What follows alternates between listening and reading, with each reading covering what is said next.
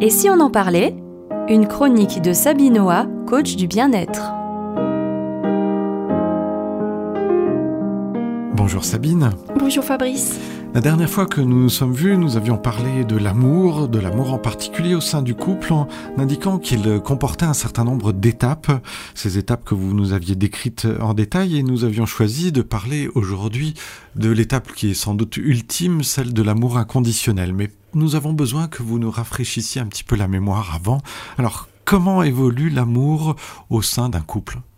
Alors, ce que je vais vous exprimer, effectivement, on le voit au niveau du couple, mais ça peut, euh, on peut voir aussi ce même processus au sein d'une famille, le lien d'un enfant et une mère. On peut voir effectivement ce lien se retrouver au niveau professionnel.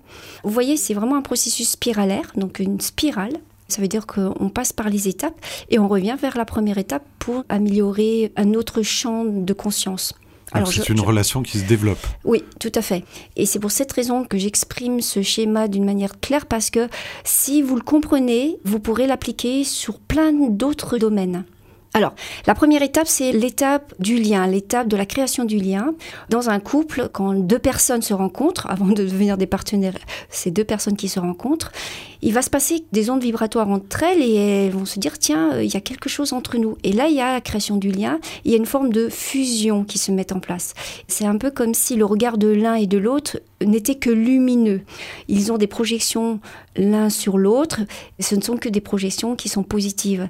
On va dire, oh bah lui, c'est extraordinaire. Euh, moi, il y avait longtemps que j'attendais de rencontrer une personne ben, qui sache, euh, on va dire, travailler le bois. Ou une autre va projeter en disant, oh, mais il adore les voyages, c'est exactement ce que je voulais. Un peu comme si on avait trouvé une complémentarité pour nous-mêmes. Où on ne voit que le bon côté des choses. Oui, alors on est sur un petit nuage, c'est ce qu'on appelle vraiment ce côté lune de miel. Et puis, ben, L'évolution fait que cette lune de miel, elle va, bah, il y a des nuages qui vont apparaître à l'horizon. Alors pour certains, ça va être des nuages euh, assez rapides, pour d'autres, ça va être des nuages qui vont venir progressivement. Mais il n'empêche que ces deux étapes que je vais vous décrire sont obligatoires. Elles sont nécessaires pour un assainissement, ça veut dire assainir la relation, la rendre plus saine. Et la deuxième étape, c'est l'étape de la différenciation. C'est là où on commence à voir l'autre d'une autre manière. Il range pas ses paires de chaussettes. Euh, finalement, quand il fait à manger, ben, il laisse tout en plan. Ça va être des petites choses comme ça, mais ça peut être aussi d'autres choses. Au départ, la personne, elle s'est conformée au désir et au fur et à mesure du temps, on s'aperçoit que finalement, c'était pas vraiment ses désirs à elle. Par exemple, l'homme, alors euh, je suis pas du tout euh, féministe, mais par exemple, l'homme va faire un effort et puis une fois qu'il a acquis la femme de ses rêves, ben il va plus faire d'effort. Il va dire Oh, bah ça y est, c'est bon, c'est. Eh ben non, la femme, elle aura toujours besoin d'être rassurée et de savoir si vraiment la personne qui l'a choisie, ben, elle est présente. Et c'est là où on voit qu'on rentre dans des conflits parce que. Autant dans la première étape, euh, l'un et l'autre, on fait des efforts pour correspondre au désir et à l'attente, autant dans la deuxième étape, on va sentir une moins grande patience, euh, une autre envie, d'autres envies ailleurs. Alors ça, c'est la deuxième étape, donc. Et la troisième étape, qui est l'individuation, c'est là que la personne va retrouver ses propres compétences, ses propres qualités. Autant dans la première et la deuxième, elle se voit non ok, hein, comme on dit en analyse transactionnelle, autant dans la troisième étape, elle se dit, mais finalement, j'ai le droit de vivre euh, séparé de l'autre c'est l'individuation. Ça veut dire je me rends individuel. Ça vient de individualité. Et souvent, c'est l'étape où les reproches sont t'es égoïste, tu penses qu'à toi. Et séparer de l'autre, ça ne veut pas dire nécessairement sans l'autre. Et c'est ça la problématique, c'est que beaucoup font l'équation si on s'aime, tu dois être comme moi. Et malheureusement, c'est pas la meilleure équation. Si on s'aime, j'apprends à te connaître dans la différence, dans ta différence à toi.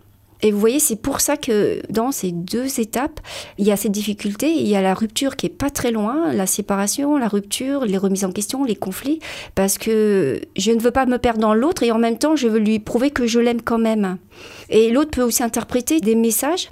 Ah oui, mais puisqu'elle veut plus aller au cinéma avec moi comme elle avait l'habitude de faire et qu'elle dit qu'elle est fatiguée ou autre chose, ah bah c'est que euh, finalement, elle m'a manipulée. Et là, c'est là où on arrive à des fois à des absurdités, des reproches absurdes tout simplement parce qu'on oublie que les phases d'approche, eh ben, on va faire beaucoup d'efforts de compréhension, alors que dans les phases suivantes, on n'a plus envie de faire ces efforts parce qu'on pense que le lien a été suffisamment créé pour pouvoir enfin se dire je peux m'exprimer comme je suis.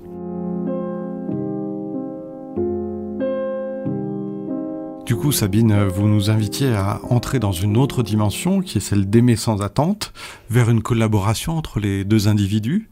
Et puis aujourd'hui, vous nous invitez même à l'amour inconditionnel. Alors ça, ça paraît énorme. Alors justement, la maturité du couple, au travers de ces trois premières étapes, arrive à produire une identité de couple et aussi une individualité des deux partenaires. Et lorsque les deux finalement ont trouvé des consensus, de se dire bah, ça j'accepte, finalement bah, ça ne me dérange pas tant que ça, et qu'il y a vraiment... Euh, une vision à long terme du couple. Les deux personnes regardent dans la même direction. Et ça, je pense que c'est ça qui va faire la compatibilité des caractères, des personnalités et du choix de vie. Et là, on rentre dans effectivement l'ère de la collaboration. Mais dans cette ère-là, dans cette étape-là, dans cette phase-là, il y a encore euh, cette euh, demande d'échange. Alors c'est un échange qui est moins je te donne ça donc je veux ça. C'est plus un échange de j'apprécie de t'offrir ça. Et c'est vrai qu'en retour, on aime bien recevoir, mais c'est un petit peu moins marqué. Oui, c'est moins donnant-donnant. Voilà. Mais on y est quand même un petit peu. Et puis après, finalement, c'est cette fameuse étape, on croit que c'est le nirvana, mais j'aimerais exprimer le fait que ce n'est pas l'étape ultime, mais c'est une étape comme une autre, comme la première, comme la deuxième, comme la troisième, comme la quatrième et la cinquième, c'est juste une étape. C'est l'étape de la maturation du couple. Et là, dans cette étape-là, on va considérer l'autre avec des yeux de non-jugement. On s'interdira, on s'interdira à l'intérieur de soi de porter une idée préconçue. Vous voyez ce que je veux dire? Il n'y a pas de préjugés, il n'y aura pas de projection. Il est comme ça, je l'accepte comme ça et je l'aime comme ça. Est-ce que ça signifie aussi que l'on n'essaye pas d'évaluer l'autre? Parce qu'on est très très souvent en train de le faire. L'évaluation, c'est dans les étapes 2, 3 et un peu 4 quand on est dans l'étape de la collaboration. On est encore dans l'étape de l'évaluation. Dans cette étape, dans la cinquième, il n'y a plus d'évaluation parce que justement, on est passé par ces étapes. Donc l'évaluation, on l'a faite. Alors bien sûr, on évolue, mais cette évaluation, elle a beaucoup moins d'importance. Et on n'est plus dans des jeux de, de rivalité. On n'est plus dans des jeux de pouvoir. Et c'est pour ça que c'est une étape qui est quand même de grâce, j'allais dire. Et quand on parle de grâce, on peut penser à Dieu, on peut penser à l'amour divin, cette grâce que l'on reçoit d'être aimé sans pour autant qu'on doit prouver qu'on est digne de cet amour. Dans l'étape 2, 3 et 4, on prouve qu'on est digne de cet amour, l'un ou l'autre, ou l'un et l'autre. Alors que dans la cinquième étape, ben, je t'aime un peu comme une mère qui regarde son enfant. L'enfant n'a pas à prouver quoi que ce soit, la mère l'aime tel qu'il est. Et là, dans cette étape du couple, eh ben, c'est pareil. Le conjoint regarde l'autre tel qu'il est, sans un a priori intérieur de valorisation ou autre chose. C'est aussi une relation entre amis qui peut être comme ça. Et c'est ce que je vous ai dit, dans tous les champs de domaine, c'est applicable. effectivement, c'est on est dans l'amitié. Quand Jésus dit vous êtes mes amis, il veut dire par là, ça y est, on est dans une relation de non-échange, mais pas dans l'égoïsme, mais dans une relation où il n'y a pas de projection, de reproche, de considérer que l'autre est meilleur ou inférieur, etc. Vous voyez ce que je veux dire? Mhm. C'est comme si c'était un beau ciel bleu. Mais ceci étant, ce ciel bleu, ben, de temps en temps, il se remplit de nouveaux de nuages pour progresser. Les nuages sont pas là pour nous ennuyer, les nuages sont là pour nous faire prendre encore un plus grand champ de conscience. Comme vous disiez au tout début que c'est quelque chose de cyclique, ça veut dire qu'ensuite on revient au tout début, c'est-à-dire avec cette forme de fusion dont vous parliez? Alors, si dans le couple, parce que dans le couple il y a plusieurs domaines, n'est-ce pas? Il y a le domaine du quotidien, il y a le domaine sexuel, il y a le domaine euh, intellectuel, il y a le domaine affectif. Vous voyez bien, donc euh, dans chaque spirale, il y aura à travailler. Une fois qu'on aura acquis un domaine, eh ben on va retourner dans la spirale de la fusion, de la différenciation, de l'individuation, de la collaboration, etc. Tant que les domaines que nous devons euh, travailler ne sont pas encore purifiés, pas mis en conscience, parce que c'est aussi une question de prise de conscience de nos conditionnements intérieurs. Ça me fait penser à certains jeux de société où il faut acquérir tous les quartiers euh, d'un même camembert. Donc, euh, au fur et à mesure, on acquiert euh, toutes les dimensions. Oui, parce qu'on peut projeter sur l'autre, par exemple, si on est inconscient, on peut projeter sur l'autre que c'est mon père ou ma mère symbolique. Alors au début, dans la confusion, dans la fusion, dans l'étape numéro 1, c'est impossible, mais c'est dans l'étape 2 et 3 qu'on peut voir, ben, arrête de me donner des ordres, arrête de me dire ce que je dois faire, arrête de penser à ma place. Et c'est là qu'on rectifie les jeux de pouvoir, les relations, on assainit la relation. On ne peut pas arriver directement à l'amour inconditionnel, même si on aimerait bien, pour éviter de souffrir, ou pour éviter la confrontation ou les conflits. Mais dans ce cas-là, si on passait de la confusion à l'amour inconditionnel, bah, ça serait un magma et finalement, ça serait pas vraiment de l'amour inconditionnel, ça serait un mythe et non une réalité.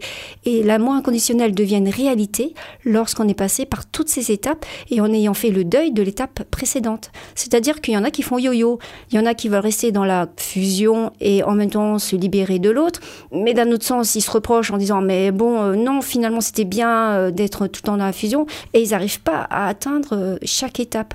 Et c'est un deuil à mettre en place.